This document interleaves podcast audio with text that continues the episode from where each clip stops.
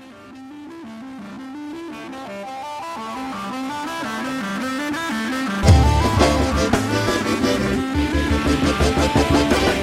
Voilà, bonjour à toutes et à tous, bienvenue dans ce quatrième podcast des Crazy Druides, un spécial Noël bien évidemment, on ne pouvait pas faire autrement que de vous offrir notre bonne humeur pendant 58 euh, minutes, 1 heure, 1 heure 10, 1 heure 15, 2 heures, 3 heures, 4 heures, 5 heures, 6 heures, enfin jusqu'à ce que mort s'en suive et autour euh, de la table ils sont, ils sont là tout d'abord euh, notre grand druide Fred Darville. Bonjour Fred. Salut Magicos.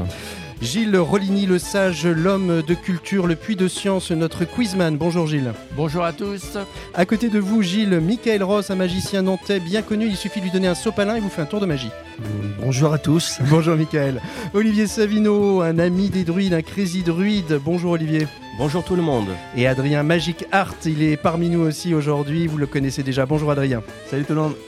Voilà, ils sont là avec vous euh, pour parler magie et on a un autre invité, un invité surprise. Il est là, c'est le coup de fil à un ami, il est avec nous, Jean-Fred Durati. Bonjour Jean-Fred. Bonjour les amis, bonjour à tous. Et on va évoquer avec vous euh, plein de choses. On va évoquer euh, le tour qu'on aimerait offrir à un copain magicien. On va évoquer les boîtes de magie. Est-ce qu'il faut en offrir aux enfants à Noël? Il faut-il les mettre au pied du sapin? On va parler évidemment de notre actu et on va parler de magie avec vous pendant euh, ces 58, 1 heure, 1 heure 10. On n'ira pas jusqu'à 6 heures, je vous rassure. Eh bien, on va rentrer directement dans le, dans le vif du sujet avec, avec, avec nos invités. Les, les actus des druides et on va en parler euh, peut-être très rapidement avec, euh, avec, euh, avec Jean-Fred Durati puisqu'il sera notre invité à Nantes le, le 13 janvier prochain pour une conférence talk enregistrement de podcast. Bref, la totale, une après-midi avec, avec vous, Jean-Fred. J'avais une question à vous poser pour rentrer directement dans le vif du sujet. vous pratiquez la magie depuis très longtemps. Qu'est-ce qui vous donne encore la niaque de créer des tours de magie, d'aller faire des alors que vous pourriez euh, profiter euh, gentiment euh, de la retraite des petits-enfants, des enfants autour de vous ben ça, c'est tout à fait inexplicable, mais c'est plus fort que moi, voyez-vous. Dès que magique. je me réveille le matin, je pense à magie, je pense magie, je, je tripote des accessoires de magie. C'est ça, il, faut, il faut préciser ce que vous tripotez, Jean-Fred. Hein. Attention, c'est important. Oui, absolument, mais c'est le mot qui convient. Euh, et c'est inexplicable, cette envie, elle est là de manière... Elle a commencé à quel âge, Jean-Fred? Eh ben, J'ai commencé vers 8-10 euh, ans à m'intéresser à la magie parce que j'avais un grand-père et un oncle qui faisaient des petits tours de table à la fin des repas et ça m'a énormément euh, plu, j'étais fasciné, j'avais envie de, de les imiter et j'ai cherché par tous les moyens à, à trouver des, des explications, des hmm. secrets. Et c'est dans les, journaux pour enfants que j'ai trouvé mes premiers secrets de magie. Hmm. Donc vous, euh, c'est pas, donc vous, c'est pas la boîte de magie euh, qui vous a euh, révélé le magicien, c'est les, journaux pour enfants, style pif, style pif gadget, le journal de Mickey, c'est ça Ça n'existait pas à l'époque. Moi, c'était. Qu'est-ce que c'était C'était quoi les journaux alors? C'était quoi les journaux de l'époque, Fred? Jean-Fred? Oh, bah, Les journaux de l'époque, c'était euh, le journal de Mickey, les patents, euh, mhm. Vaillant. Ouais, Vaillant, ouais. Qui, Des euh, journaux que vous n'avez peut-être pas connus. oh, ça fait partie, ça fait partie de l'histoire, des, des, des, de la préhistoire, j'ai envie de dire. Excusez-moi, Jean-Fred, c'est pas pour vous que je dis ça. Des préhistoires de la presse jeunesse, de la presse jeunesse, hein, et pas la préhistoire de, de, Jean-Fred Durati. Qu'est-ce qu'on. alors... dans, ces, journaux, il y avait souvent un article Parlant de précidigitation, c'était des petits tours très simples, hein, très faciles, mais moi, ça me convenait bien et je les collectais. Et je me suis constitué un petit répertoire euh, quand j'avais 10-12 euh, ans. Et mmh. puis, puis ensuite, bah, je suis allé chez les marchands de farce et attrape. Ah oui, là pas les marchands de trucs. il n'y avait pas de marchand de trucs. Je vivais en province, il n'y avait pas de marchand de trucs dans mon environnement. Mmh. Donc, euh, c'était chez les marchands de farce et attrape que je trouvais des, On va, on va, on va pas tout raconter parce qu'il faut en laisser pour ceux qui viendront, euh, qui viendront vous écouter euh, lors du talk et de la conférence euh, le, 13 janvier, le 13 janvier prochain. quand on a préparé ensemble et qu'on en a discuté avec, avec nos druides, avec, avec Gilles, avec Fred, vous disiez que vous arriviez avec des nouveautés. Ça veut dire que donc la conférence que vous avez peut-être fait il y, a, il y a 3, 4, 5 ans, elle est différente de celle. Qu'est-ce qu'on va trouver dans cette conférence pour donner un petit peu envie à nos, à nos auditeurs et, à ceux et, et celles qui auraient envie de venir de de, participer à, ce rendez-vous du, mois de janvier? Oui, vous savez, j'ai une bonne expérience des conférences puisque j'en fais depuis 1975. Alors, j'ai fait mes premières conférences, c'était des conférences concernant la scène, la magie euh, générale, euh, la magie comique. Puis après, je suis passé au close-up. Et là, aujourd'hui, enfin, aujourd'hui, le 13 janvier, janvier, c'est une conférence de cartes magiques que je vous présenterai. Euh, pratiquement que des tours de cartes magie, mais très variés et avec euh, des nouveautés euh, dans la mesure du, où, on peut faire des nouveautés, où on peut créer des nouveautés en carte magie. Mmh. Voilà, ben écoutez, euh, vous nous, en tout cas, vous nous mettez l'eau à la bouche et, on vous retrouvera le, 13 janvier prochain. Les druides autour de la table, une question euh, à, Jean-Fred, une remarque, qu'est-ce que le chose à Gilles, chausse le casque. Vas-y, Gilles. Oui, Jean-Fred, j'avais une question à te demander. En fin de compte, tu as édité et écrit combien de livres dans ta carrière? Oh, Une vingtaine, une vingtaine. Ouais, c'est ça. Hein? Oui. Et tu les as tous encore bah, Je les ai. J'en ai au moins un exemplaire de ma bibliothèque, euh, mais euh, les. Pourquoi Gilles, tu veux les racheter? Non, mais j'en ai, un certain nombre déjà, donc, euh, mais j'en ai pas 20, donc il doit m'en manquer. Mais ce que je peux dire quand même aux auditeurs qui nous écoutent, c'est que Jean-Fred, sous ses allures euh, très sérieuses, parce que quand on le voit, il fait très sérieux, mm. est un bout en train. Et ça s'entend, hein, ça s'entend à la voix. Lors du talk show, je raconterai deux, trois petites anecdotes le concernant euh, où vous n'allez pas être déçus. Bon, très bien. Autour de la table, d'autres questions, remarques Olivier, Fred, euh, Michael, Adrien Oui, par rapport, Alors. par rapport au livre, parce que ceux qui ont été informés que vous veniez au mois de janvier, ont sans doute, euh, pour certains en tout cas, été euh, vers votre site pour voir un peu vos bouquins. Et là, grosse déception, parce qu'il y en a plein qui sont épuisés. Donc c'est très frustrant. Mais j'ai cru comprendre qu'il y avait des projets en cours de, réédition certains titres, ce qui est quand même assez réjouissant. Est-ce que euh, lors de cet événement là du 13 janvier, on aura le plaisir de voir certains titres qui étaient jusqu'alors épuisés ressurgir? Écoutez, j'ai cédé les droits à un célèbre marchand de trucs qui s'en occupe Donc c'est dans les tuyaux, comme on dit plus pour l'instant. Vous n'en savez pas plus pour l'instant, c'est dans les tuyaux. En tout cas, merci beaucoup euh, Jean-Fred euh, Durati de, nous avoir euh, permis d'échanger un petit peu avec vous dans ce podcast de Noël. C'est un peu notre cadeau à, nos auditeurs, mais il y en aura plein d'autres. Il y a surtout notre bonne humeur aussi et votre bonne humeur qu'on pourra partager le 13 janvier prochain à Nantes. Et oui, c'est pas à Paris. On va pouvoir en discuter d'ailleurs parce que ça a fait l'objet. On nous a dit, je, peux, je peux vous le livrer comme ça, Jean-Fred. Certains nous ont dit, mais pourquoi vous n'avez pas fait ça à Paris quand même? Enfin, c'est quand même le centre du monde. Eh ben non, on fait ça à Nantes. D'abord parce qu'il y a du bon muscadet, parce qu'il y a des gens sympathiques et parce qu'il y aura Jean-Fred Durati. Merci euh, Jean-Fred. On vous souhaite de belles fêtes de Noël euh, en famille, des, Noël, des fêtes de Noël magiques. On vous l'espère aussi. Merci à vous tous. Merci, à bientôt. À bientôt. Au revoir. Voilà, Jean-Fred Durati qui était un peu notre, euh, notre, notre premier, hein, les, amis. C'est quand même, c'est quand même le premier, la première personne. Bon, on a eu quand même Peter, mais on avait du mal, euh, du mal à, l'entendre euh, parce que la communication était mauvaise. Mais c'est quand même notre premier invité surprise qu'on a réussi à, avoir au téléphone. On avait le suspense, on avait déjà essayé de l'avoir au téléphone. Oui, on a déjà essayé de l'avoir au téléphone. mais en fait, on lui avait pas, on lui avait pas dit qu'on allait l'appeler, donc il n'était pas là. Adrien. On a même essayé d'avoir des gens dont on n'avait pas le numéro de téléphone. Oui, ah, ça c'était pour Armand Porcel. magicien, donc normalement on aurait mais, rien, mais rien ne fonctionnait de manière, euh, de manière formidable. Euh, les actus magiques, qu'est-ce que vous avez euh, vécu de votre, de votre côté? Fred, les, les Crazy Druides ont commencé leur activité. Hein. si on veut devenir Crazy Druid, on, peut, on peut cotiser parce que c'est devenu une association. Et il y a eu les premiers ateliers. Il y a eu le premier atelier qui a été fait par euh, Maxime, Ouais. euh, donc sur euh, une application numérique en particulier. Il a fait un super boulot qui s'est concrétisé ensuite par un PDF ultra complet.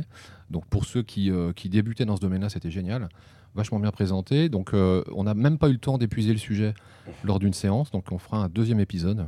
un deuxième atelier, euh, puisque c'est ça un petit peu là, aussi le, le concept hein, des, des, des Crazy Inuits, c'est un club où on se retrouve de manière euh, informelle euh, une fois par mois euh, dans un bar pour faire de la magie, Alors en fait, maintenant ça va être dans une maison des une fois par mois de Ouais. manière formelle et Ouais. fixe. C'est ça. avec tout l'équipement qu'il faut dans une super maison de quartier dont on va pouvoir parler. Et puis, autant qu'on veut, dans les bars, parce que l'ADN de, des Crazy Druids, c'est aussi la magie de bar, décontractée, euh, voilà, dans cette ambiance-là. Donc, Et- on aura ces, et ces puis- deux approches. Et puis les ateliers, euh, les ateliers qui viendront Ouais, voilà, ponctuer, euh, ponctuer, ponctuer tout ça.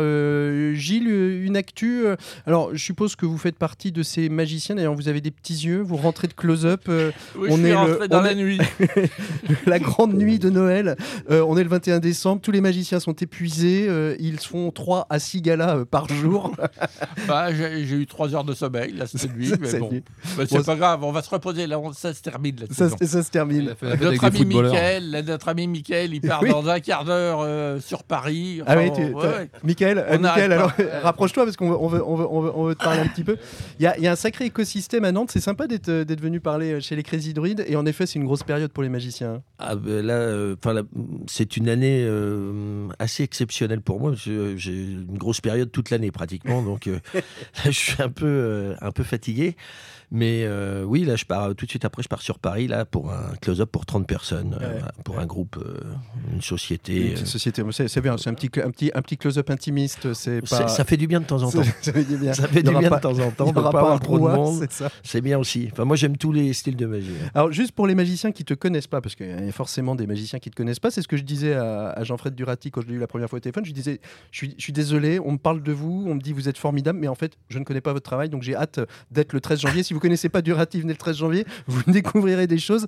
Euh, et je disais en introduction avec un sopalin, euh, avec un sopalin, il fait de la magie, mais toute ta magie, elle est là. C'est comment les, les objets du quotidien peuvent se transformer en grandes illusions presque. C'est ça. hein? Ouais, c'est un peu ça. La, la- la- mais mais j'adapte ça sur, tous les, sur Ouais. toutes les disciplines de, de la De scène. Parce ouais. que euh, même en magie générale, là, j'ai offert euh, d'ailleurs à Gilles un numéro que je vais commercialiser Ouais. prochainement.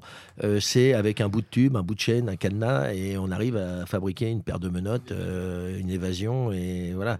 Et en fait, je trouve que c'est plus magique euh, quand le public identifie euh, l'objet euh, qui sert à quelque chose d'autre Mm. et, et comprend et qu'on détourne en fait. Mm. Voilà, je- Puis quelques participations et quelques prix ces dernières années aussi au championnat de- d'Europe, FIS, ouais, etc. championnat d'Europe, on a eu les points d'un deuxième prix européen. C'est pas mal, hein, c'est pas Ouais, mal. c'est bien. Bah, euh, c'est ça vrai. aurait pu être mieux, Ça aurait pu mais. être mieux, mais c'était un deuxième prix. Et ça, ça place quand même dans le niveau, hein, quand même, hein, parce que c'est, il y a Bah, de la faut- compète, il y a de la compète quand même. Oui, ah bah après j'aime bien, euh, j'aime bien euh, le côté compétition, compétiteur, euh, voilà.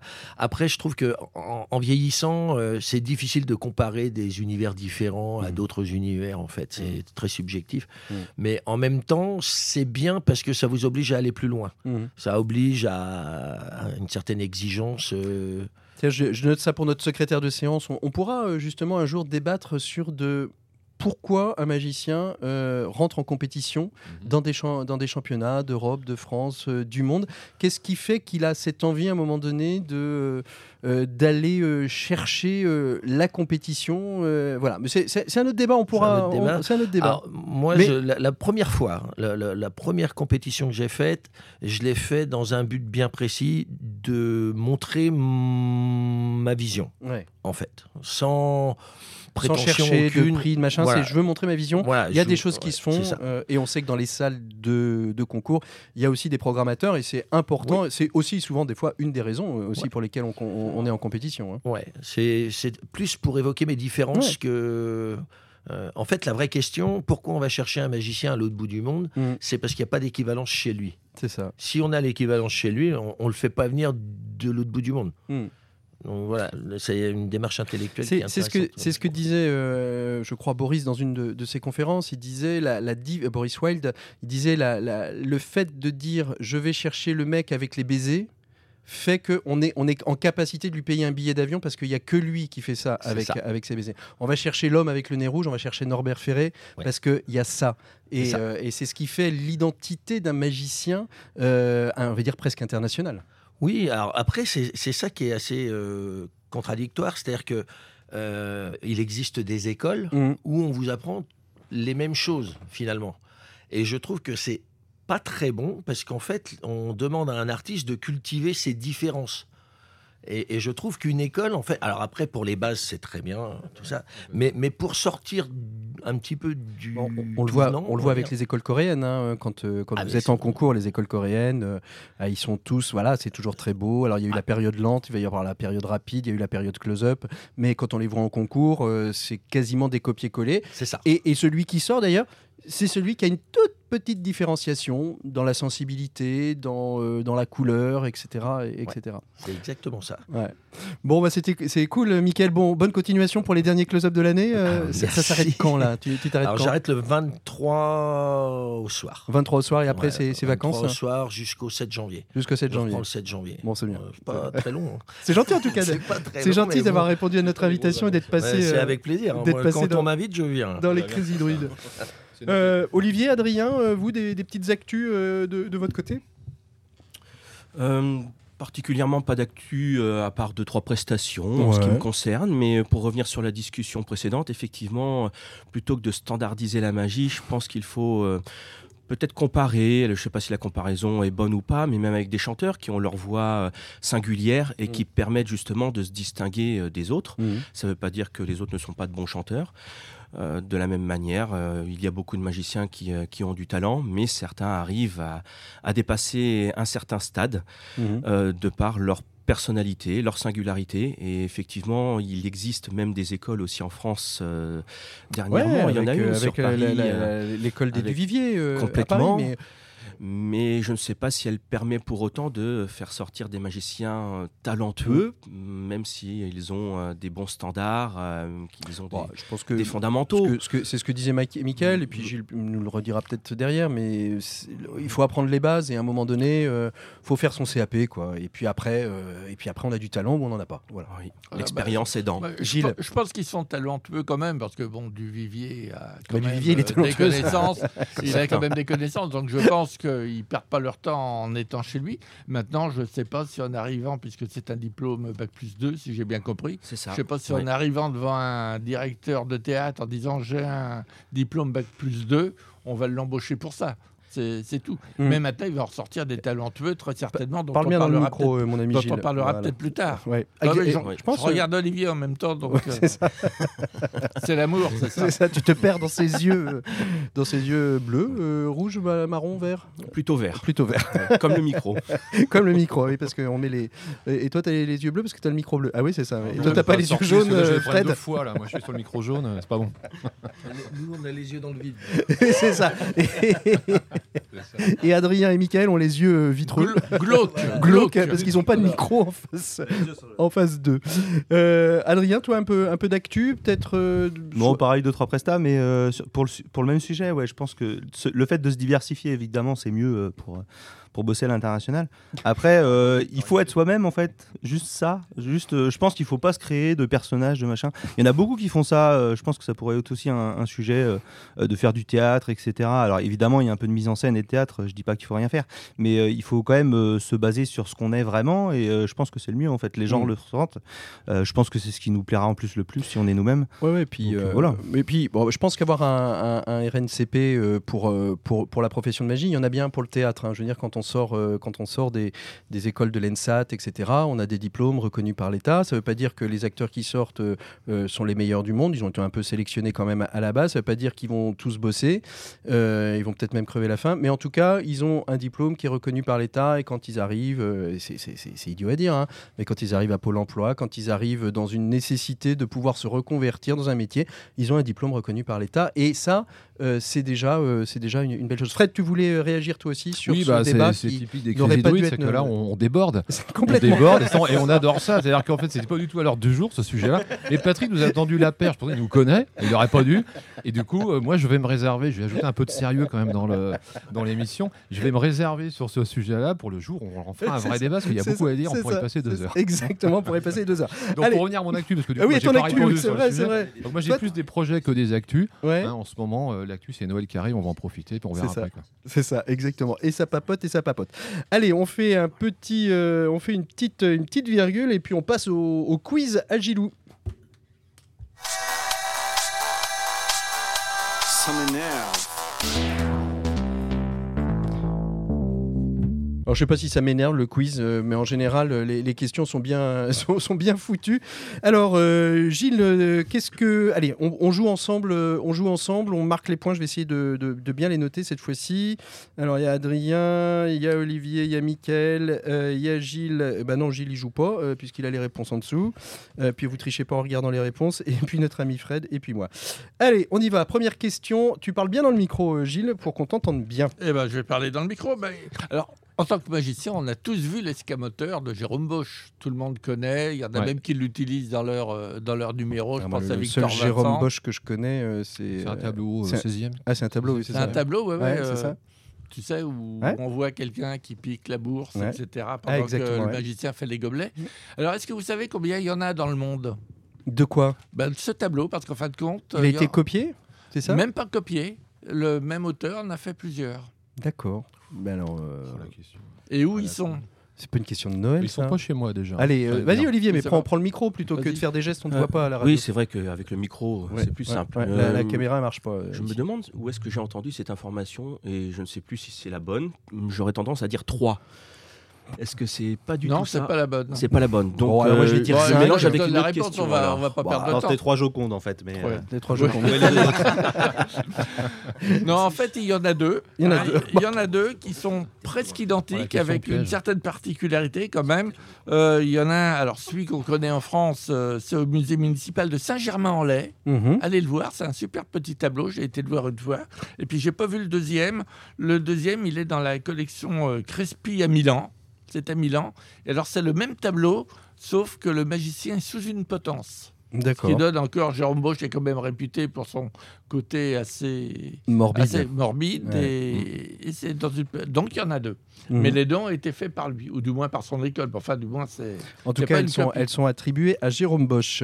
Euh, deuxième petite question dans notre quiz. Ah, bah alors je vais essayer de vous en trouver une. Ah, tout le monde a entendu parler de Buatier de Colta.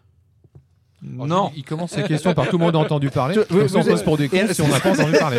en Merci, général, on n'a jamais entendu parler du dossier. Alors, pour la petite histoire, Colta, c'est celui qui a inventé la disparition de son partenaire euh, dans un fauteuil. Ah, Oui, oui. euh, moi, j'ai travaillé beaucoup avec Richard D. Junior qui le faisait, c'était fabuleux. Donc, euh, le- la partenaire se met dans le fauteuil, on met un drap, on retire le drap Et la personne a et disparu. la personne a disparu. C'est Buatier de Colta qui l'a inventé, puis il avait inventé également un autre tour. Alors là, dont on a perdu apparemment le mode d'emploi et personne ne sait comment il faisait un dé qui grossissait ou qui diminuait, je sais plus. Voilà, c'est Donc, c'est tu ça, viens de donner hein. la réponse On à la question. la- Oui, on non, non, non, non. Moi, ma question, Qui c'était a inventé de connaître, euh. de connaître l'origine du nom Buatier de Colta. Parce que c'était pas. Ah oui, ça me dit quelque chose. ça. Il est français. Il était français, oui, oui. Euh, Alors, personne Michael Ross euh, Non, c'est pas toi qui as inventé ça. J'aurais bien voulu. Belle illusion, ça.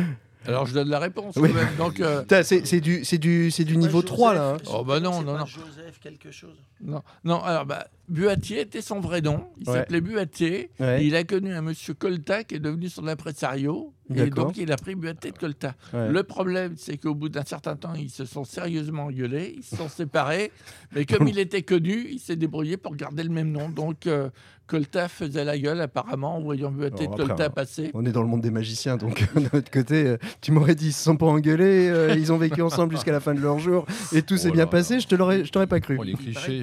Tiens, Michael, vas-y, prends le micro, là. Euh, il paraît que Boitier le Colta, c'est l'inventeur du faux pouce également. Ah, ça, je savais pas, mais c'est possible. c'est Euh, possible. Alors d'où tiens-tu cette source, euh, Michael? Alors, euh, j'ai lu ça euh, dans un des livres euh, qui, qui. Il y a 99 chances. Alors, c'est un peu discuté quand même. hein.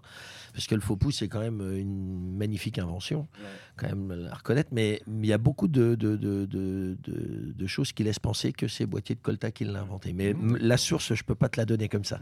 Il était en cuivre au départ, hein, je crois. Euh, Enfin, ouais, a- c'est possible, ouais. Il me semble Mm. que c'était en cuivre. ouais. Ouais. Vous, vous voulez que je fasse un, un deuxième débat dans le débat euh, Euh, non. Bon, franchement, aujourd'hui, le FP, euh, on n'ose plus l'utiliser parce que c'est tellement connu que euh, les gens se disent euh, bah, je vais pas l'utiliser parce que tout- on va tout de suite savoir euh, que je l'utilise. Non, euh, Olivier, t'as pas l'air d'accord. Ah non, je suis pas d'accord. Personnellement, j'aime bien encore l'utiliser et pas que pour le tour basique ouais, du apprendre foulard, dans etc. les On peut faire plein de choses avec. dans les petites boîtes de aussi, magie qui est justement ça, c'est le débat. Ça, c'est le débat. là, C'est les le boîtes de débat. magie. Mais euh, notamment, euh, dernièrement, j'ai un, un- j'ai appris un tour qui s'appelle euh, The Yarn, Ouais. donc la, la pelote de laine. Et franchement, je trouve que l'utilisa- l'utilisation euh, du FP, vous avez pu l'apercevoir, notamment Michael et Gilles, euh, je trouve qu'elle est bien employée. Ouais. euh, pour ce tour-là, où il y a un billet emprunté, euh, signé, qui se retrouve perdu au sein d'une pelote de laine. Mm. Et euh, l'accessoire, en l'occurrence, le gimmick, le FP est très Après, intéressant. après, je, je dis qu'il je dis pas qu'il est pas, il est pas génial et utile. hein. Je dis qu'on l'a tellement vu, vendu par des euh, Ouais, petits marchands à la sauvette, etc. qu'on- hésite de plus en plus à utiliser parce que tout le monde va comprendre. Mais quand c'est détourné, c'est Ouais, un outil ça. Vas-y, extraordinaire. Michael. Ouais, c'est Michael, ça, prends un micro. Vas-y. En fait, quand euh, son utilisation première est détournée, euh, le public est un peu perdu. Il suffit. Moi, moi, je trouve que ce qui est intéressant pour tromper le public, c'est juste de rajouter un petit détail Mm. sur un numéro qu'ils qu'ils connaissent. Vous rajoutez juste un petit détail et ils comprennent plus. Mm. En fait, et ça marche aussi pour le faux pouce. Mm. Ça, ça marche aussi pour le faux Ah, pouce. Parce que le public a vu euh, du, du- du FP, c'est toujours les mêmes effets de base. Ça. Donc dès, qu'il- dès que tu, tu- tu sors le public de, de cette logique-là, il, il, il reconnecte plus au faux pouce. Mm. Mm. Donc c'est c'est relativement simple. Tu prends juste le truc de, de Gaëtan Bloom avec le- la, la clé. euh, Vas-y dans le micro. où- euh, où on sait tous qu'il utilise un FP, bon ça c'est- pas nouveau quoi, mais c'est toujours aussi euh, génial parce que c'est complètement détourné. Bon, vous savez qu'on était au quiz, là, les mecs. Oui, bah, c'est- les Crazy Druids, c'est comme ça. c'est puis- ça. Mais d'ailleurs, en parlant du quiz, merde, attends, attends, est-ce qu'on peut faire un point sur, le, sur les scores là? Ah Qui bah, est-ce qui mène là? Alors, en fait, euh, bah, comme, vous le savez, Je sais que tout le monde a zéro, mais je pose quand même la question. comme vous le savez, on est à zéro partout parce qu'on ne sait rien en fait. On est des débiles profonds. Bon, les quiz c'est une petite imposture, j'expliquerai après pourquoi. Il y a eu deux questions sur 119. Hein, Je pose une deuxième, une dernière question. Allez, une dernière Allez, question parce que c'est, euh, on, est, on, est, on est sous l'eau nous. Lors d'un podcast précédent, on avait parlé de l'intérêt de la fiche technique, Ouais. hein, euh, qui est particulièrement importante. Je pense que Michael va être d'accord avec J'ai- moi quand, J'ai quand pas, on révi- j'ai pas révisé les fiches techniques. Voilà. zut. Hein. Eh ben, vous savez, est-ce que vous savez qui a inventé la première fiche technique? Boîtier de Colta? Presque. Bueté. Non, non, Non. c'est pas lui. Euh, je ne sais pas. fiche euh, technique, Durati? Non, non, non, non, c'est bien plus vieux. Bah, bien, c'est bien plus vieux que Durati. Alors, tu- quand, quand tu veux dire fiche technique, tu veux dire pour un, Bah, un spectacle de scène Molière. Oui, oui, Est-ce que c'est Molière par Non. exemple? Parce que moi je vois bien, je vois bien les, non, auteurs quand même pas, quand même pas. Il avait sa troupe, son théâtre, Ouais. donc ça aurait pu être lui, mais non, c'est pas Molière. Non, non. donc c'est bah, plutôt 19e. euh, euh, oui. Michael, Michael, je sens que Michael a une réponse. Masculine? Non, non, non, non, non, Non. non, non, c'est pas Mascaline. C'est un magicien? C'est un magicien. Ouais. C'est un magicien dont on a quand même pas mal oublié le nom, faire. alors qu'en fin de compte, on a accusé, enfin certains ont beaucoup accusé Robert Houdin d'avoir euh, honteusement pompé dans Ah, le- euh, Un mec, oui, un- oui. un euh, dont on a oublié le nom? Si, si, oui. Non, non, ouais, mais si, si, ça y est, je l'ai sur le bout de la langue. Il l'a sur le bout de la langue. Euh, Alors ça commence par un P, je vais t'aider. Oui, oui, oui. Oui, oui, il dit oui, mais... Bon, après, il y a un I. Oui. Je vais quand même Puis t'aider encore le- plus. le- li- li- l'italien. euh, Tire la langue qu'on voit. euh, pi- pi- Sylvain Piranelli, Pi- Non. Pinoli, Pinali, Non, merde, Pi- pas Pinetti. Pinetti. Voilà, Ah, bien j'étais sûr. pas loin. Bon, alors, j'étais t'as- pas t'as très un bien quart loin. pas de t'as grosse un quart fierté, de euh, point. J'ai un quart de point. J'ai T'as un 25 quart de point. Pinetti, exactement. Oui, Bon, c'est vrai j'en ai que- d'autres, mais on a déjà passé tellement de temps à parler des choses qui Alors n'ont pourquoi rien c'est une à voir. imposture le quiz, euh, Mais Fred parce que vous connaissez peut-être le syndrome euh, Julien Lepers, Ouais. qui, est, euh, qui a été théorisé en psychologie sociale. En Ah. fait, euh, c'est- un principe qui veut que la personne qui pose des questions euh, a l'air plus cultivée que les autres, alors même qu'elle a les réponses. C'est vrai. Il y a un biais, y a un cognitif, c'est-à-dire que les, les gens, tu leur poses la question, est-ce que le- la personne qui pose des questions a l'air plus cultivée que les autres? Et, et massivement, les gens disent oui, Ouais. Alors que la personne elle a les réponses, tu vois, elle les lit sur une fiche. Et donc c'est un principe qui a été, euh, qui a été théorisé. Oui, Donc, mais euh, donc le- Gilles a l'air plus cultivé, en fait il a les réponses sous les Mais, yeux. donc, mais euh, le seul avantage, c'est que celui qui pose la question se souvient des réponses. Si je te demande maintenant où est le deuxième tableau de Jérôme Bosch, tu vas me dire où? Il est chez Boîtier de Colta. Je m'en souviens très bien. Euh, Il est au musée de Saint-Germain-en-Laye. C'est marrant, je sens qu'on sent le réveillon de Noël là ce soir, aujourd'hui. Ouais. Oh, ce soir, aujourd'hui. en, tout Allez, cas, en tout cas, en tout cas, on est, on est bientôt Noël. Bah, justement, ça permet de faire la transition avec, euh, avec notre débat. euh, on s'est dit qu'est-ce qu'on, de quoi on pourrait débattre? Et en fait, qu'est-ce qu'on trouve au pied du sapin chez les jeunes de euh, 6 à 8, 10 ans Euh, C'est la fameuse boîte de magie. Et très souvent, quand vous demandez euh, à, à des magiciens, d'ailleurs, qui a commencé avec une boîte de magie autour de la table? Levez la main. Un, Moi. deux, Ah oui, on est Trois, nombreux. oui, oui, quatre, oui, on tous, est- c'est vrai. on est quatre Non, à Non, il y a avoir- Cadrien, t'as Non, pas t'as commencé. pas toi. commencé toi. Bon, il y a Cadrien.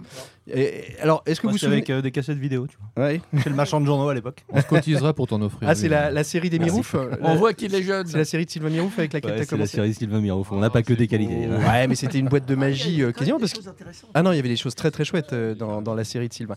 Et euh, est-ce que vous- euh, Fred, tu te sou- te souviens de ta première boîte de magie, toi? Euh, non. Et heureusement d'ailleurs. non, ce que je veux dire par là, mais on va, on va en discuter, c'est que les boîtes de magie sont de qualité très inégale. Ouais. Donc la question peut pas se réduire à est-ce que c'est bien ou mal les boîtes de magie.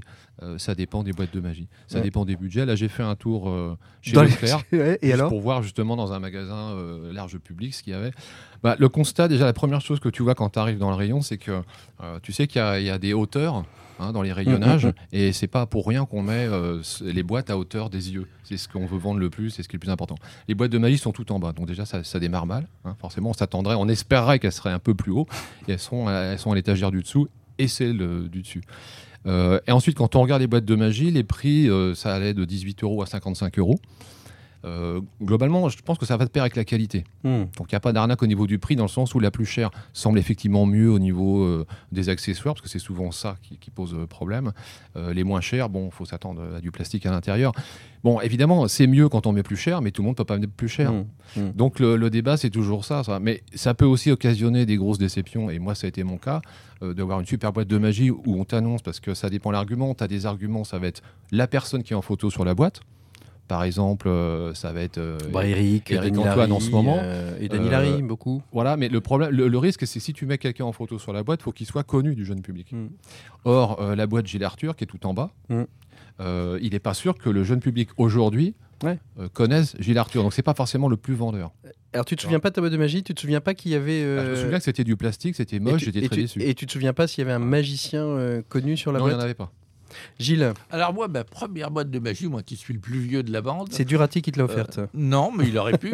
Euh, J'avais 7 ans et c'était à Noël. Je me baladais. Enfin, mes- ma mère m'avait emmené euh, à l'é- à l'époque, c'était le jeudi, m'avait emmené aux Galeries Lafayette voir les jeux, voir les jouets. Il n'y avait pas Ouais. de magasin de jouets Ouais, à l'époque. Et je suis tombé sur un type qui faisait des démonstrations de magie, avec- qui vendait sa valise. Et j'ai fait le siège de mes parents pour l'avoir à Noël. Et en fin de compte, ce magicien qui faisait la démonstration, c'était Dominique Webb Mhm. qui n'était pas connu, mais qui fabriquait des, qui avait déjà une entreprise où il vendait des valises de magie. Ça s'appelait, le- enfin moi ma valise c'était la magie du docteur Weber. Et là, par contre, c'était époustouflant. Mais pour répondre un petit peu à, à Fred, quand mes enfants ont été en âge de faire de la magie, ça les intéressait. Ils me suivaient dans les spectacles, donc ils voulaient en faire obligatoirement. Euh, j'ai pas acheté de valise de magie. J'ai constitué une valise de magie parce qu'effectivement, dedans, il y a à boire et à manger. Mm. Donc, comme j'avais la prétention de m'y connaître quand même un tout petit peu, Mhm. j'ai trouvé des tours très simples pour les enfants, mais au moins, ils ont pu faire des choses euh, réalisables. Euh, on va faire un petit tour, un petit tour d'horizon, mais euh, Fred, Gilles, pour le moment, est-ce que c'est ces boîtes de magie tu, Toi, tu dis, je m'en souviens pas. Est-ce que c'est quand même ces boîtes de magie qui vous ont un petit peu euh, donné le virus et vraiment l'envie d'aller après encore À moi, plus loin totalement. Totalement, totalement. oui, oui, moi, totalement. Bah, ça attire l'attention, oui, forcément. Après, c'est c'est ce que je disais, c'est la qualité de- des accessoires. C'est quand on, te- on te promet sur la boîte, des, euh, comme ça se fait toujours Mm. actuellement, euh, des tours professionnels. Il faut arrêter, il faut être un peu un minimum honnête si tu veux. Bah, C'est vrai, non Certains utilisent euh, professionnellement ces tours. Ouais, pas, dans cette version-là. Et puis après, il y a l'argument de la quantité. C'est-à-dire quand tu mets 300 tours de magie professionnelle sur la boîte, Mhm. tu te rends compte qu'en fait, à l'intérieur, tu as trois anneaux chinois en plastique. Ouais. euh, et puis le reste, c'est dans un petit livret imprimé, puis démerde-toi. C'est très ça. mal expliqué. C'est ça avec Donc, très mal ça expliqué, peut ouais. occasionner Mm. des déceptions, si tu veux, une fois que tu as présenté ça devant ton entourage, Mm. en fonction de la bienveillance de l'entourage, et ça on pourra en reparler, parce que j'ai fait des stages pour les enfants Mm. qui avaient une famille franchement assez, assez déplorable pour, pour, euh, pour déclencher les vocations, euh, tu peux très vite t'arrêter finalement. Ouais. Et ta boîte, tu la mets... euh, Michael, ta première boîte de magie, tu te souviens C'est ce qui t'a donné le goût, euh, le goût? Euh, oui, je m'en rappelle même très très bien. C'était euh, la boîte de Gérard Majax, Passe Passe. À toi, c'était Majax. Il était avec, euh, il y avait une main avec des dés euh, dessus et l'autre euh, c'était des, des- les balles Excelsior. Et alors la- petite histoire, c'est qu'en fait j'ai vu un spectacle dans l'école où j'étais quand j'avais 6 ans et demi et euh, ça m'a. Je suis sorti, ouais, Ouais. je suis sorti de la salle en disant c'est ça que je veux faire en fait. Mais vraiment, hein, vraiment, vraiment. Et en fait, euh, j'ai demandé une première boîte de magie au Noël suivant, on me l'a offerte. J'ai été déçu. Euh, pour, euh, mais vraiment déçu, euh, c'était pas le, c'était pas ce que j'avais vu euh, sur scène, euh, le, le monsieur en paillettes, euh, qui était d'ailleurs un, un grand magicien de l'époque puisque c'était Daniel Rex, donc euh, qui avait travaillé à l'international longtemps et euh, franchement qui, qui avait un beau show. Il y a- il y, a même des effets que je me rappelle encore aujourd'hui du spectacle qu'il a fait. Donc c'est assez étonnant. Et, euh, et celle qui m'a réconcilié avec la magie, en fait, c'est celle de Dominique Webb l'année suivante.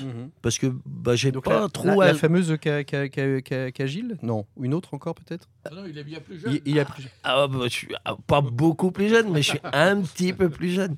Mais celle de Dominique Webb où il y avait les yeux comme ça, là, euh, les, les yeux grands ouverts, écarquillés. je la euh, vois bien, ouais. Et- mais par contre, cette boîte-là euh, m'a vraiment réconcilié avec la magie. En Mhm. fait, ce- le vrai départ, il n'est pas. J'adore Gérard, hein, pas de, euh, mais le vrai départ, il est avec la boîte de Dominique Webb, en Mhm. fait, qui était, à mon sens, même encore aujourd'hui, que je trouve encore qui était très bien faite, Mhm. vraiment très bien faite. Mhm. Et la petite histoire fait que j'ai partagé la scène avec mes deux boîtes de magie euh, 27 ans plus tard à l'Olympia, puisqu'il y avait Gérard Majax qui était avant moi et il y avait Dominique Webb qui était après moi. Et moi, j'étais au milieu. résu- d'être résumé, les deux grandes stars résumées à deux boîtes de magie. Et, et je suis allé les voir dans la loge en leur disant bah, les gars, ça fait bizarre de travailler avec ces deux boîtes de magie. euh, et et c'est voilà la, la petite histoire. Très, très Et pour, euh, pour euh, boucler la boucle, euh, le magicien Daniel Rex, Ouais. je partage la scène aujourd'hui avec son petit-fils qui s'appelle Johan Alrex et qui a de très beaux numéros visuels. C'est une famille de circassiens. Mhm. Et euh, c'est assez étonnant, quoi. Euh, 40 ans plus tard, ou Belle 50 ans plus Ouais, tard. euh, super, Ah, très belle histoire. ouais. voilà Euh, l'histoire. euh, Ol- Olivier, euh, toi, ta, ta boîte de magie, c'était qui? Alors, la toute première, c'était de Gérard Majax également. Ouais. Je sais- me souviens plus du Alors, nom de la Majax boîte. 2, Web Et 2. je- Mais le, le titre, je peux pas, je m'en souviens pas. Par contre, il y avait des tours qui m'intéressaient, qui Ouais. m'ont, mais c'est pas ce qui m'a donné finalement la fibre euh, réellement Ouais. pour creuser euh, dans le monde de la magie. C'est plus euh, un chalet finalement euh, dans, dans un centre commercial. Il y avait des chalets au moment de la période de Noël.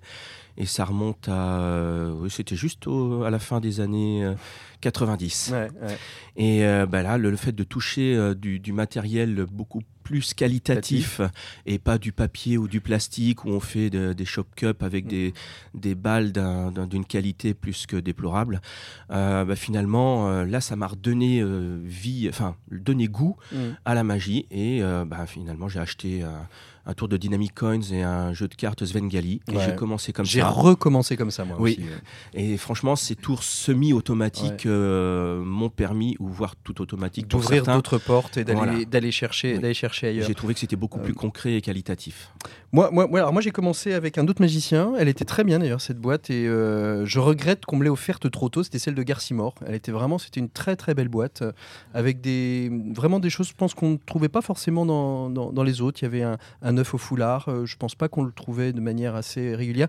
D'autres choses. Alors moi, mon, mon seul regret, et ça c'est peut-être euh, une question qu'on peut se poser, c'est est-ce qu'on ne les offre pas trop tôt aux enfants? Euh, C'est-à-dire qu'en fait, ils ont un trésor parfois peut-être entre les mains ou pas d'ailleurs. hein, comme nous a dit Fred, on peut on peut avoir des choses. Mais est-ce qu'on les offre pas trop tôt Et quel serait le, le- le bon âge pour offrir une boîte de magie à, à un enfant? Bah, Je pense que le problème des parents, c'est surtout qu'ils savent pas évaluer le contenu. Donc ils achètent euh, sur la foi du message publicitaire sur la boîte, des couleurs, des- éventuellement de la renommée du magicien qui est en photo, comme je disais tout à l'heure. bon, à décharge pour les, euh, pour les magiciens qu'on met en photo sur les boîtes, Mm. c'est pas eux qui choisissent le contenu. hein. C'est clair que c'est la maison d'édition qui décide de tout de A à Z. Et après, on prend le magicien en photo, on le met sur la boîte. hein. C'est comme pour les auteurs, ils choisissent pas leur couverture, etc. Donc, euh, Ouais, Mais c'est quand même eux qui écrivent leurs livres. hein. Hein, C'est quand même eux qui écrivent leurs livres. Bah, en théorie. théorie. Pas toujours, pas toujours. pas en toujours. théorie. mais non, mais il faut être honnête euh, et, et pas, et pas renvoyer la faute Mm. aux magiciens, que ce soit Eric Antoine, Gilles Arthur ou autre. Euh, il faut être bien clair que c'est pas lui qui. Mais est-ce qu'il y a un âge On pour va le offrir euh, au-delà, au-delà, tu dis, c'est aux parents de, de- de savoir évaluer. Bon bah, de fait, mais est-ce que globalement, vous pouvez dire, il y, a, il y a un âge où on peut en effet offrir une boîte de magie et, euh, Peut-être qu'à 7 ans, c'est quand même un peu jeune. Vaut mieux aller sur euh, 10, 11 ans euh, avant qu'ils Bah, découvrent YouTube, quoi. Moi, je sais pas, j'avais 7 ans et ça m'a emballé. C'est Ouais. là que j'ai décidé de- d'en faire. Hmm. Bon, là-dessus, il faut dire aussi qu'à l'époque, euh, la valise de Dominique Webb, il y avait vraiment du matériel de qualité. Il y avait quand même un Et bien sac- expliqué, parce que c'est souvent. à. Ouais, euh, il, y avait, il y avait pas mal de trucs. euh, Et, et bien expliqué, parce que tu, tu le disais très justement aussi, aujourd'hui, il y a des notices d'une. euh, Mais enfin, je veux dire, euh, même un magicien euh, qui connaîtrait le Il y a tour, il serait il capable de douter euh, euh, de- Il du y a eu tour. aussi des progrès. La Magic Ouais. Box dont que j'ai évoqué tout Ouais. à l'heure, qui est à 55 euros, elle se démarque des autres parce que c'est une Magic Box. Elle est, elle est carrée au lieu d'être Ouais. cubique, au lieu d'être la mallette ou Mm. le- la boîte qui ressemble à un- une boîte de jeu de société, par exemple. Elle se démarque dans le sens où, en fait, à l'intérieur, tu as, peu- tu as surtout le matériel qui euh, a l'air relativement joli, bien pensé et avec euh, sans doute un travail de véritable illustrateur. Mmh.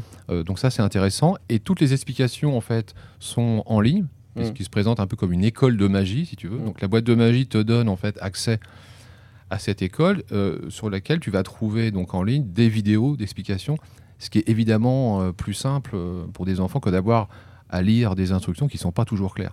Donc ça c'est l'aspect positif, mais ça peut pas suffire de toute Mm. façon parce Mm. que la magie en tant qu'autodidacte ça, ça a ses limites aussi. Ouais. C'est d'ailleurs un des problèmes de notre euh, discipline. Mmh. Euh, à quel âge, toi, une boîte de magie, euh, Olivier, et puis Adrien après euh, Moi, c'était aux alentours, donc la toute première de 10 ans, et j'ai trouvé que c'était euh, un petit peu tôt parce que les modes d'emploi sont pas forcément très clairs. Mmh. Et euh, même les, on va dire les, les astuces psychologiques qui peuvent se cacher euh, derrière une présentation qui est très importante, euh, s'il n'y a pas un adulte pour nous les expliquer, c'est ben, c'est trop compliqué. Donc effectivement, je pense qu'il y a une fourchette, euh, peut-être pas un âge précis parce que chacun évolue différemment, mais il y a certainement une fourchette. Je ne sais pas si c'est 10-12 ans, si c'est 8-10 ans. Euh, ce que je sais par, en revanche, parce que j'en ai offert moi-même deux euh, des boîtes de magie à ma filleule, Mm. euh, qui en voyant faire la magie était intéressée. Eh bien, je lui en ai offert deux, mais que j'ai acheté dans des boutiques spécialisées de magie. Mhm. Et euh, c'est pas la même approche, Mmh. ne serait-ce que dans le- de par le contenu, mais aussi de par le- les explications euh, dans les livres, dans les petits livrets. Ouais. Et là, on ne survend pas en disant oui, vous avez 200 tours de cartes, etc., avec simplement Ouais, un jeu de c'est cartes. important ce que tu dis Mm. parce que c'est pareil dans le, jeu- dans le jeu de société par exemple. Le jeu de société qui se vend en grande surface euh, et les mallettes de magie, il n'y a pas de conseil. Il n'y a pas un vendeur qui va pouvoir te conseiller sur ces, sur ces sujets-là. Mm. Euh, donc les jeux de société en France se sont énormément développés ces 10-15 dernières années, puisque je suis un peu dans le, dans le domaine aussi. Et maintenant, on a des boutiques de jeux. Vraiment, avant, les jeux de société se vendaient en magasin de jouets. Maintenant, Mm. tu as des boutiques de jeux avec des vendeurs qui connaissent le sujet. Et ben, le problème, c'est qu'on n'a pas de boutique de magie suffisamment en France, même dans les grandes villes. À Nantes, euh, il n'y en a plus, Mm. euh, pour justement aller se faire conseiller pour euh, acheter Mm. ce qui, s'est- qui serait adapté Et à ton puis, gamin. Quoi. et puis, et puis souvent, euh, souvent, je pense que pour euh, co- commencer, enfin, c'est- mon regard. euh, Est-ce que la boîte de magie est essentielle? Est-ce que euh, acheter euh, juste un, un bon bouquin euh, simple d'accès, facile d'accès, avec un, un premier jeu de cartes ou un jeu biseauté, et puis euh, en effet un dynamic coins pour aller vite dans, dans de la production, voilà, va permettre. Et puis si l'enfant est demandeur, on va pouvoir aller plus loin. Et peut-être que la boîte de magie en soi n'est pas n'est pas essentielle. Euh, Adrien euh, voulait évoquer, puis après Gilles. Oui, je pense que la boîte de magie en, en tant que telle, c'est pas un élément qui va te permettre de devenir magicien. On n'achète pas en tant que parent une boîte de magie en pensant que son enfant va devenir magicien. On Mm. l'achète euh, parce que ça va lui donner confiance en lui, parce qu'il va faire des tours de magie devant la famille, parce qu'il va faire des tours de magie aux, aux parents. Euh, le, le petit livret, euh, t'en parlais tout à l'heure, où il y a effectivement 300 tours, bah, c'est peut-être aussi aux parents d'être derrière, et puis ça va créer du lien en fait. Je pense que la boîte de magie, elle n'a pas vocation à, à faire devenir quelqu'un magicien, même si Mm. effectivement autour de la table, on voit euh, il y a beaucoup de gens qui sont devenus magiciens grâce à ça. Ça peut créer, susciter quelque chose, mais je pense que c'est pas la, la- la- la principale vocation.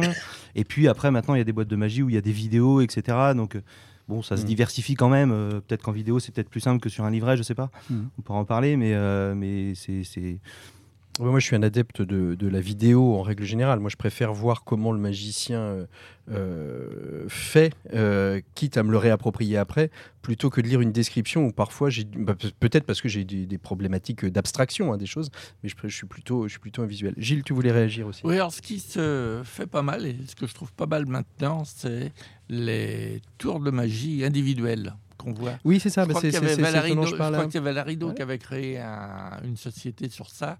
Et les tours sont généralement de qualité. Oui, oui, tu trouves du, du Dynamic tu trouves voilà. du Swengali, Ouais, tu plutôt trouves que d'acheter euh, une valise petits où anneaux. il y a les deux tiers des tours qui n'ont aucun intérêt, et puis on va en trouver un qui est bien, mais Mm. n'ont aucun intérêt. Là, euh, je Mm. crois qu'il vaut mieux acheter des tours individuels. Oui, il y a une marque précise, je sais pas si on peut la nommer. Oh, Euh, si, si, OID, on peut. OID Magic, oui, Bah, je crois que c'était Vallarino au départ. Ah ouais, je savais pas que je me trompe peut-être, hein, mais en tout cas, oui, ils font des bons petits tours. Comment tu dis c'est. OID Magic. oui. OID Oui. OID Magic. on les voit en période de Noël, souvent dans les magasins de jeux. Mm. Euh, Mickaël, vas-y, prends un micro. Oui, les précurseurs dans ce domaine, c'est Tenio. Tenio a Et fait. Tenio, alors là, on, pourrait de- faire une de- émission entière sur Tenio. J'en ai demandé à Noël d'ailleurs. Non, non, mais, mais en plus, euh, c'était un peu, euh, c'était un petit peu euh, bon, euh, mal perçu par les magiciens, mais il y a quand même des choses de qualité qui ont été faites par Tenio et, et ça permet, alors semi-automatique ou automatique Ouais. par moment, mais ça permet à, à un magicien en devenir de gagner en confiance, de prendre, de, enfin, de, de, de faire connaissance avec sa personnalité devant un vrai public et, et- et Alors, d'aller plus loin. si- C'est si a- vraiment une étape qui peut être importante. Si on a des auditeurs non magiciens, mais peut-être qu'on en a, hein, finalement, on ne sait pas qui est notre public euh, qui, qui nous écoute. Euh, Tenyo, c'est euh, c'est un japonais qui, il y a une cinquantaine d'années maintenant, peut-être un peu plus, a, euh, a créé des, des petits. euh, des petits, des petits tours de magie. Alors, il y a, il y a comment il en sort 3, 4 par an, euh, peut-être un peu plus. Alors, il y a, y comme disait Michael, il y a à boire et à manger. Il y a des choses absolument géniales que certains mettent au répertoire. Moi, euh, moi j'ai souvent le, euh, la prédiction avec la petite voiture parce que je la, je la trouve absolument géniale. Elle est simple. Et puis il y en a d'autres. Alors bon, bah c'est du plastique quoi. Euh, mais mais il y a toujours une forme d'ingéniosité euh, dans, du dans jouet le concept. magique, mais ingénieux. Ouais, Ouais. ouais, ouais. Faut, faut mais ingénieux, ça. que maintenant, il a toute une équipe. hein, euh, Ah la bah, société euh, Tenio, c'est c'est une grosse boîte maintenant. oui, oui, oui. Et alors, tu as les tours que tu trouves en Europe et tu as ceux qui ne restent euh, qu'au qui ne restent euh, Que- Japon, ça. Japon. Dans ce cas-là, il faut avoir un traducteur japonais et les acheter là-bas? Et bah oui, certain. Ouais. Bah, de toute manière, quand tu les achètes en France, généralement, le mode d'emploi est en japonais. Donc, tu as du mal. Heureusement que les magasins de magie, je pense notamment aux petits magiciens, fait des vidéos en français pour les expliquer, parce Mm. qu'effectivement, tu n'as que les explications en japonais. hein, Alors, t'as moi, il y en a- il y, en a deux, d'explications. il y en a deux qui, qui m'épatent. C'est celui euh, du petit portefeuille où on sort une balle de golf. Voilà, Celui-là, euh, il faudra que je l'achète un jour parce Mais que c'est vrai, moi, je sais pas, ça va peut-être beaucoup me décevoir quand j'aurai l'explication. Moi, j'ai eu un, un préjugé au début euh, relativement défavorable en disant c'est des tours pour mômes et tout. Et puis quand tu les Ouais, regardes, ouais. tu te rends compte. Et il y a des idées. Et je ne dirai pas le nom, mais un très grand magicien français me disait il n'y a pas tellement longtemps qu'il s'était inspiré d'un D'un tour de Tenyo des tours de Tegno qu'il a adapté Ah, pour la scène, pour faire son truc. Ouais. Mais euh, il y a des idées. euh. Dans les dernières, là, euh, en Ouais, je 2024, l'ai fait ils viennent hein. d'en sortir. Il y en a des très bien. Fred, en parlant dans le micro, s'il s'il vous plaît, parce que sinon après on ne vous entend pas assez. Oui. Voilà, c'est mieux. Que veux-tu me demander? Je sais pas, tu réagissais à ce que disait euh, Gilles, donc je te donnais la parole. Non, Il buvait mes paroles. Il buvait. Oui, c'est ça, je, je suis transi, je ne sais plus quoi dire après Gilles. après tant de science. et- Il est devenu alcoolique De des paroles de. Gilles. euh, Non, mais il y a aussi, euh, pour Tegno, maintenant, il, il a, il a atteint le plafond de verre. C'est que maintenant, euh, euh, quel que soit le, le- vraiment le- l'intérêt du l'effet en lui-même, c'est du Tegno, et donc le collectionneur va l'acheter. Donc dès, dès lors que ça a atteint le niveau de, du Ouais. collector, du vintage, euh, parce qu'on en est presque là, hein, il y, a des- il y a- il y a certains qui se vendent très bien. J'en connais un autour de la table qui, a- qui s'est fait un peu de pognon en vendant du Tegno. hein. Ah oui, Olivier, Donc Olivier c'est plus juste du jouet dès lors que ça Oui, j'en devient fais partie, intéressant. je, fais partie des collectionneurs, investisseurs. euh, Oui, j'en ai vendu deux, notamment un qui était sur la. Alors parle, euh, il vaut mieux Oui, parler dans le sur micro la côté. minimale des Indes. Ouais. euh, et Ouais. puis il y en avait un autre, c'était euh, euh, la statue de l'île de Pâques. Ah oui. Et euh, d'ailleurs, c'est un, c'est Alexis de la Fuente pour ne pas, pour ne pas le cacher. Celui qui donne ses Qui a avis été un euh, très bon voilà, qui a été un très bon acquéreur et, et j'étais bon vendeur aussi. Alexis, euh, si jamais tu nous écoutes, voilà, on a, on a parlé de tes acquisitions magiques. Il faut va falloir mettre des systèmes de sécurité maintenant parce qu'on a cru comprendre que c'était hors, hors de prix. La boîte de magie, alors finalement, en conclusion, on en dit quoi? On, on garde ces boîtes de magie ou il faut euh, qu'est- Qu'est-ce qu'on en fait finalement Oui, de ces boîtes tout, et à qui on les offre? peut-être d'accompagner l'enfant dans sa Ouais. découverte en lui faisant comprendre que même si c'est du plastoc, ça ne veut pas dire que ça résume la magie à ça, que c'est juste une première étape et qu'il pourra après aller vers autre chose. Donc l'accompagner déjà. Voilà. ça On paraît va peut-être lancer un petit message à notre ami euh, Alexis euh, de la Fuente. Dans ses avis, il pourrait faire un petit tuto sur euh, acheter, comparer euh, des boîtes de magie pour justement euh, apporter à, des parents non magiciens le, choix, le choix idéal pour leurs enfants. Alors justement sur YouTube, il y a ce que j'ai regardé. ah oui, t'as- mais t'as allé- t'as- creusé profond. deux vidéos, hein. Ouais. c'est pas non plus, Ah, ça, ça pas- mobilise pas beaucoup. Hein. Mais il y a quand même une vidéo qui est sortie, je crois, euh, assez récemment, il y a deux mois, quelque chose Mhm. comme ça, qui a fait quand même 3600 vues. Donc c'est euh, deux magicos euh, français Ouais. euh, qui, alors il y en a un qui a acheté la, la boîte la moins chère sur Amazon. Le concept, c'est rigolo.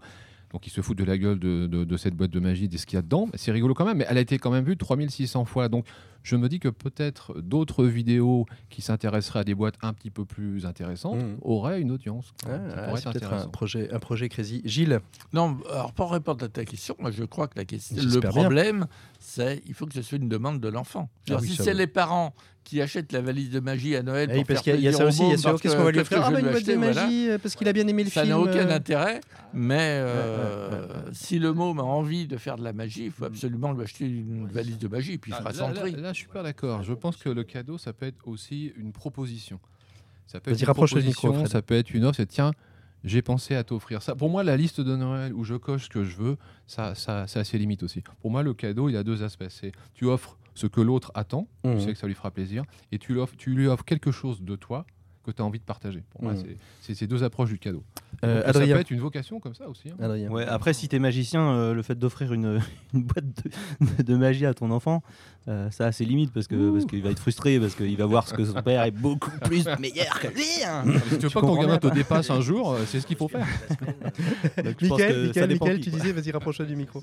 Ouais, non, non, pour le pauvre gamin qui se respire de la magie toute la semaine parce que son père ne fait que ça. euh, en, en plus, on lui offre une boîte de magie. euh, Il y y, a des enfants que ça va, euh, qui vont, qui vont vraiment euh, Et avoir toi, des Michael, tu vas faire des boîtes de magie à tes enfants Ou ils venaient piquer dans ton matos euh, mm, non, en fait, mes enfants, c'est un peu plus compliqué que ça. En fait, ils ont vite compris que pour faire connaissance avec leur père, il fallait rentrer dans son univers. Donc, c'est pour ça que j'ai ma fille qui travaille avec moi depuis 10 ans. Ouais.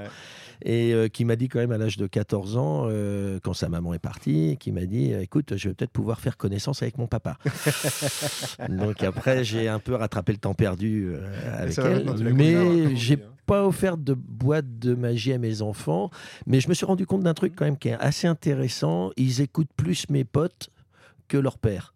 Quand euh, je donne un conseil, par exemple, à mon fils euh, qui manipule pas mal, euh, qui, qui- qui est un pas mauvais manipulateur, euh, quand je lui donne un conseil, il m'écoute pas. Par contre, quand euh, j'ai eu Arnaud Dallène, euh, qui Arnaud, est ouais. euh, au musée de la magie maintenant, là, à la maison, et il l'a plus écouté euh, que moi, et, et je me dis, bon, de toute façon, tout ce que dit son père, c'est forcément pas bien. Faut tuer le père. euh, Ça, ça passera, Voilà. après, ce sera le contraire. C'est ça. Ouais, ouais. Alors, après, ils font tous les deux de la magie. hein. Ma fille, Ouais. Alors, ma fille a plus de talent que ça, puisque elle, C'est- Elle, vient de se fâcher avec ses enfants là. Non, mais J'en ai un qui est pas mal, elle- mais euh, ma fille a quand même beaucoup plus de talent. alors, oui, alors elle, est, elle a plus de talent dans la mesure où elle est ouverte à plus d'art que moi, en ouais. fait. Et, par exemple, elle fait des chorégraphies sur de la street dance euh, Mhm. où elle m'a quand même scotché. Je vais être honnête, euh, ça m'a quand même bien scotché. euh. alors moi, je lui ai dit, bah, je veux voir, évidemment, je veux voir, fait et je verrai. Et quand j'ai vu le résultat, je me dis, waouh, c'est quand même, euh, voilà. C'est- Allez, on va passer à nos coups de cœur et à nos coups de gueule si vous les avez préparés. Et puis, euh, et puis euh, notre dernière séquence, euh, la, la question que je vous avais posée, c'est quel est le cadeau que vous feriez à un copain magicien? Euh, Ça peut être un bouquin, ça peut être un livre, ça peut être ce que vous voulez. Qu'est-ce que vous auriez eu envie de leur, de leur offrir à mettre sous, sous son sapin? Vos coups de cœur, vos coups de gueule. Pour commencer, Fred, toi, un petit coup de cœur, un petit coup de gueule? Tu as le choix entre les deux ou les deux? Ouais, coup de cœur. Pour ceux qui ne le savent pas, j'ai un groupe sur Facebook pour les les collectionneurs de jeux de cartes. Ouais. J'aime bien les, les beaux jeux de cartes parce que c'est aussi de, de beaux jeux de cartes qui me donnent des idées pour faire mes étuis, Mhm. qui m'inspirent. Et là, il y en a deux euh, en particulier récemment. Un sur euh, Shakespeare, Mhm. qui était en kick, euh, Kickstarter crowd- crowdfunding, là. Mhm. Donc qui est maintenant devenu assez rare. Bon, moi, c'est un auteur que j'aime beaucoup, donc forcément, ça parlera pas à tout le monde, mais je le trouve très très beau au niveau des graphismes, très original. Donc ça, ça m'a bien plu. Et puis un autre qui va peut-être en surprendre quelques-uns, Clakentos. On avait parlé du sujet euh, Celui, de. Et quand j'ai vu le quand j'ai vu le jeu, il m'a paru vraiment très très beau. Je me suis dit bah euh, c'est super, moi il m'en faut. Donc j'en ai pris j'en ai pris deux. Mhm. Et en fait, j'avais fait un étui, euh, j'avais fait un étui il y a quelques temps déjà qui me paraissait mais vraiment adapté au jeu. Donc je l'ai- Mhm. je l'ai glissé dedans, Mhm. j'ai pris des photos, j'ai mis sur, euh, sur ma page et en une heure, l'étui était vendu. Et à un magicien qui était dans l'environnement de euh, Monsieur Entos et qui a participé au projet du jeu de cartes. Donc j'étais Monsieur particulière- Entos. Monsieur Entos, bien sûr, Ouais, par respect. Et donc j'étais particulièrement content que, que Mm. l'étui euh, lui revienne. Donc il doit être euh, peut-être arrivé chez lui aujourd'hui. Chez notre ami, euh, notre ami Ouais, donc Clex. petit coup de Donc, cœur. euh, et petit série limitée, donc je vous le conseille, il est vraiment très chouette. On le trouve où? Eh ben, euh, cherche si tu trouveras, comme a dit quelqu'un. C'est ça. C'est ça. Il veut pas livrer ses sources. hein. Ah là là là là là là, un vrai magicien. Euh, un coup de cœur, un coup de gueule. Gilles, qu'est-ce que t'as toi? Ah bah alors moi des coups de cœur, vous savez que j'adore les, Les bouquins. Les bouquins. Alors là. Donc là je vous ai amené deux livres. Rapproche-toi un peu du micro. Deux livres qui viennent de sortir. Bah, c'est Mademoiselle Benita Anguinet, qui était Mm. une des premières magiciennes euh, qui avait eu son théâtre en France. Superbe travail de Pierre Taillefer et de Thibaut Terdon, qui sont Mm. des, Des, des historiens de la magie. de la magie. C'est un, un superbe bouquin. Et un qui me plaît alors énormément, c'est les mémoires de Georges Méliès. Mais c'est ver- véritable mémoire, parce qu'il y en a qui sont sortis, qui ont été édulcorés. Ça a été édité maintenant depuis deux ans. Il y a la Cinémathèque Méliès qui organise une journée Méliès. Alors, malheureusement, je ne pouvais pas y aller parce que j'avais un spectacle ce jour-là. Mais euh, ils ont édité ces véritables mémoires. Alors, comme il écrivait comme un cochon, euh, Méliès, il y a la reproduction quand même de ces mémoires écrites à la main, quelques mais petites qui sont très dures, Ouais. très, très dures à lire. Et donc, il y a la transcription euh, dactylographiée de toutes ces mémoires. Mm. Et c'est vraiment passionnant. Ils ils auraient dû les donner à un éditeur pour les éditer parce que Bah, l'ouvrage- l'ouvrage en lui-même doit être passionnant à Bah, lire, mais alors euh, il est pas Ouais, très sexy Bah, euh, quand on l'a entre les mains. Ça a hein. été édité à 50 exemplaires pour Ouais. cette fameuse journée. Moi, j'ai eu la chance d'avoir le numéro 37. Je crois qu'il en reste encore quelques-uns. Si Mm. Vous voulez, vous pouvez le commander. Et s'il y a des demandes, peut-être qu'ils- qu'ils ils vont rééditer euh, sans aucun Bon, je problème. mais Notre ami de CC, garder dans ouais, sa je pense que notre ami de. CC Édition, France, euh, serait ravi de, de travailler un produit comme ça parce que c'est. euh, tu peux l'agrémenter aussi euh, de, de- de- de photos d'époque. euh, Bah, la Cinémathèque Méliès est dirigée par la l'arrière petite fille, oui, l'arrière petite fille De de, Méliès. Georges Méliès. Euh, Et il y a vraiment des, des pièces exceptionnelles. Euh, Michael, un coup de cœur, un coup de gueule. Tu l'as peut-être pas préparé, mais il y a peut-être quelque chose qui te revient en tête comme ça. euh. Un, un coup de cœur, bah, que la magie soit toujours plus belle. Euh, non, non, mais c'est pas une blague. Je voudrais un monde en paix. comme non, mais c'est- quand, quand on, quand on voue euh, toute sa vie à son art, à un moment donné, on a envie que son art euh, soit encore plus Transcendé, voilà, plus- voilà, présent, que- plus que beau, soit encore plus- plus beau, plus grand, plus plus fort, plus et que ça soit vraiment considéré comme un art. Ouais. Parce qu'il y a des moments où j'ai vraiment l'impression que, alors ça, ça se transforme un peu en coup de gueule du coup, j'ai vraiment l'impression que par exemple euh, euh, à la culture, euh, on, on nous prend vraiment pour un art vraiment mineur de chez mineur, alors qu'il y a beaucoup de, de choses qui ont été faites ces dernières années. Et je trouve que la culture devrait regarder avec plus de d'amour Ouais, euh, notre peut-être art. et peut-être un peu peut-être un peu plus d'effort aussi enfin pas d'effort on va dire un peu plus de de niaque de, de notre fédération peut-être des, des magiciens à aller euh, à aller faire le siège Allez, des ministères pour dire euh, on est un art Alors, euh, c'est vrai que je ne dis leur pas qu'ils ne travaillent pas attention hein, parce que Je suis assez d'accord, c'est leur, c'est leur travail. Je ne ça dis pas qu'ils ne travaillent pas au quotidien, mais en effet, il y a un axe d'effort.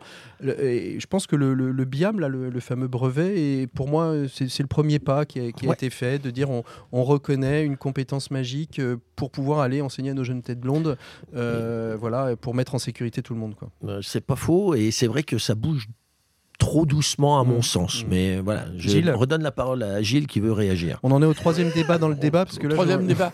Ouais, bah, je crois On que la ça. FFAP qui change de nom justement un petit peu pour ça, d'après ce Ah, que elle, j'ai change, elle change de nom, la FFAP. d'après ce que j'ai compris. changé de nom à une époque. Ouais, Hein c'est la troisième fois. Là. Donc il y a eu la Oui, FAP. elle change de nom là FFAP. maintenant, ça va être la FFAM, justement, des arts magiques. Et Mm. je sais qu'ils sont en train de faire le siège des ministères pour essayer que ce soit reconnu officiellement comme un art. Mm. Est-ce qu'ils vont y arriver? Est-ce que c'est des paroles en l'air? J'en sais rien parce que je ne fais pas partie Non. de, Alors- de leur truc. Mais apparemment, ils ont vraiment On- on peut- l'intention en ce moment de.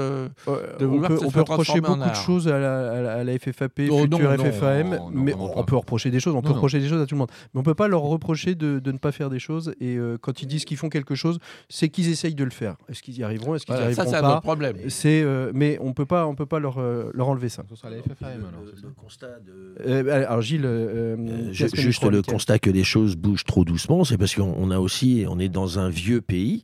On est quand même dans un vieux pays où les choses sont quand même très marquées à la base et de les faire bouger, c'est plus compliqué que dans un pays immergent.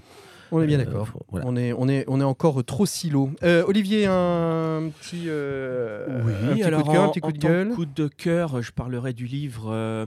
Euh, je sais pas les ateliers du mentalisme, c'est ça euh, Les cahiers, du mentalisme les cahiers, les cahiers du, du Très, mentalisme. je trouve que c'est euh, une belle Dans laquelle officie Monsieur Fred Euh, Darwin. oui, mais c'est vrai que j'ai quasiment terminé le premier opus et Ouais. je, trouve, je suis pressé d'avoir le second qui doit sortir. C'est un trimestriel qui doit sortir en janvier prochain. Est-ce à dire que ce que c'est peut-être ce que tu pourrais offrir à un copain magicien, un abonnement au cahier du Alors, mentalisme? non, j'offrirais plutôt un tour en soi que j'aime beaucoup, qui est sorti il y a quelques petits mois d'Angelo Carbone et qui s'intitule euh, Demi-Deck. on, on- on en reparlera euh, tout à l'heure. Adrien, euh, Adrien, toi, ton coup de cœur ou ton coup de gueule, comme tu Ouais, veux. je n'ai pas de coup de gueule particulier. Eh J'ai ben. un coup de cœur pour un livre de Julio Montoro Mm. qui a.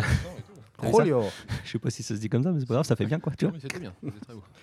Euh, qui s'appelle The Workbook, Ouais. quelque chose comme ça. Ouais. Et euh, ouais, là, c'est, tu vois, je suis meilleur en espagnol. hein. Pourtant, je comprends mieux Le l'anglais. workbook de Julio Montero. C'est ça. En fait, alors à la base, c'est c'est censé être un livre qui va t'apprendre à booster ta créativité, etc. Machin. Et en fait, on se rend compte que c'est pas un livre. Alors après, il le met, j'ai vérifié, il le met, effectivement, c'est pas un bouquin. C'est euh, des pages avec des mots. et en fait, alors il faut connaître un petit peu la magie pour, euh, pour pouvoir le bosser. Ouais. Parce que tu as des. Voilà, il parle du, du faux pouce, de choses comme ça. Et par contre, ça te, ça te donne, ça peut te donner des idées Mm. de, de création en fait d'autres tours. Mhm. Et il y a des, des vachement sympas avec des, avec des mouchoirs, des conneries comme ça Mhm. et euh, notamment des objets du quotidien. Et, euh, et franchement, c'est vraiment pas mal parce que ça permet de se, se- se creuser un peu les méninges et puis de, de pas, pas d'avoir un livre tout fait qui va te dire Mhm. quoi faire. Mhm. Vraiment, euh, ça va te booster. ta- Et franchement, c'est pas mal. Franchement, c'est pas mal. Alors, je sais qu'il y a beaucoup de déçus parce qu'il n'y a pas beaucoup de contenu, mais euh, moi, je trouve au contraire qu'il y a énormément de contenu et que si on bosse chaque Ouais, page, non, euh, en, en gros, en gros il y a ce que du tu veux dire, c'est qu'il y a énormément de choses, mais c'est pas du clé en main à reproduire. Il faut un peu euh, faire travailler son, ses ménages. c'est ça. Après, c'est le, c'est le but du bouquin en fait. Ouais. Il est, il est vendu comme ça. donc. Gilles. Ah, pardon. Je te remets le micro. Il est- il est en Ah, il est en français, il est en français. En français, Il d'accord. est en français. Il est en Donc, tu vas français. Il pour- a. Tu vas C'est pouvoir euh, The. Tree Monkey qui font ça là. euh, il est à 40 euros. Three Monkey, euh, une belle maison d'édition euh, qui commence à, pointe, euh, à, poindre, euh, le, à pointer le bout de son nez euh, dans le milieu. Alors, moi, mon coup de cœur, euh, c'est un petit spectacle que je vous invite à, euh, aller voir. C'est au rendez-vous d'ailleurs à Paris. C'est une toute petite salle, il va y avoir 25-50 places. C'est un duo, euh, un duo, un magicien et un pianiste, Jérémy Sulzer et, Laurent Vidal, qui font une petite heure de magie, piano et, tour, avec une, une, interaction avec la salle qui est très très sympathique. Ça coûte pas excessivement cher. C'est tous les jeudis soirs, tous les jeudis soirs au rendez-vous d'ailleurs à Paris. Alors je vous invite moi à y aller. Je leur fais de la pub parce que parce que parce que c'est juste euh, bien quoi. Voilà. Faut les Euh, faire venir à Nantes. Ouais, on, on pourrait peut-être les faire venir à Nantes. Il faudrait voir combien, combien. Jérémy, si tu nous écoutes, euh, tu, tu peux m'envoyer le devis.